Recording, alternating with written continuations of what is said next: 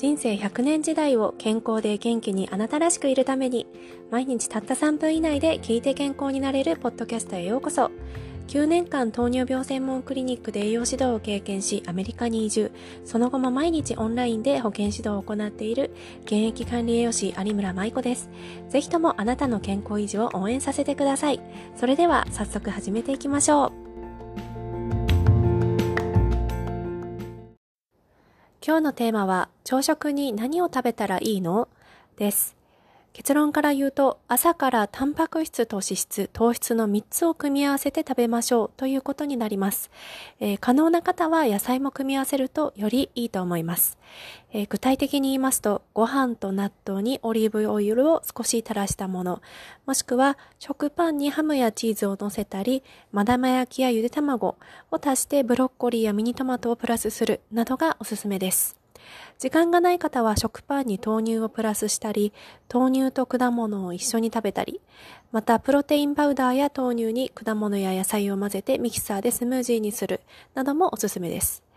家で食べる時間がないという方は、途中のコンビニで野菜が入ったサンドイッチや、もしくはおにぎりに無糖の豆乳をプラスするようにし、なるべく糖質だけにならないようにします。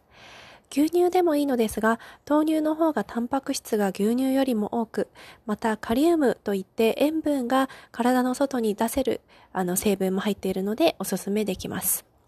えこのようにタンパク質や脂質を朝から摂ることで消化吸収に時間がかかり血糖値がゆっくり上がってゆっくり下がるようになります。また私たちの体は食べた後約2時間は筋肉が作られるようになって、その後また2時間は筋肉が分解されると言われています。つまり朝ごはんにタンパク質を食べるとその後筋肉がしっかり作られますが朝ごはんにタンパク質を食べなければ筋肉が作られる量が少なくなってしまいます。また朝からタンパク質を食べた人たちは夜までずっと空腹感を感じないで済むとも言われています。ここで一つポイントです。時間がある人はしっかり噛んで食べましょう。噛んだり、胃や腸で消化するときに燃やせるエネルギーというのがありますので、ぜひ噛んで食べることをお勧めします。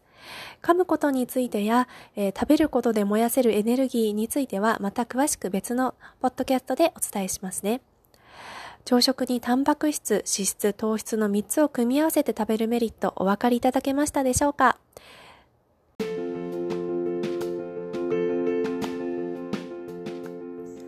今日も聞いてくださってありがとうございました。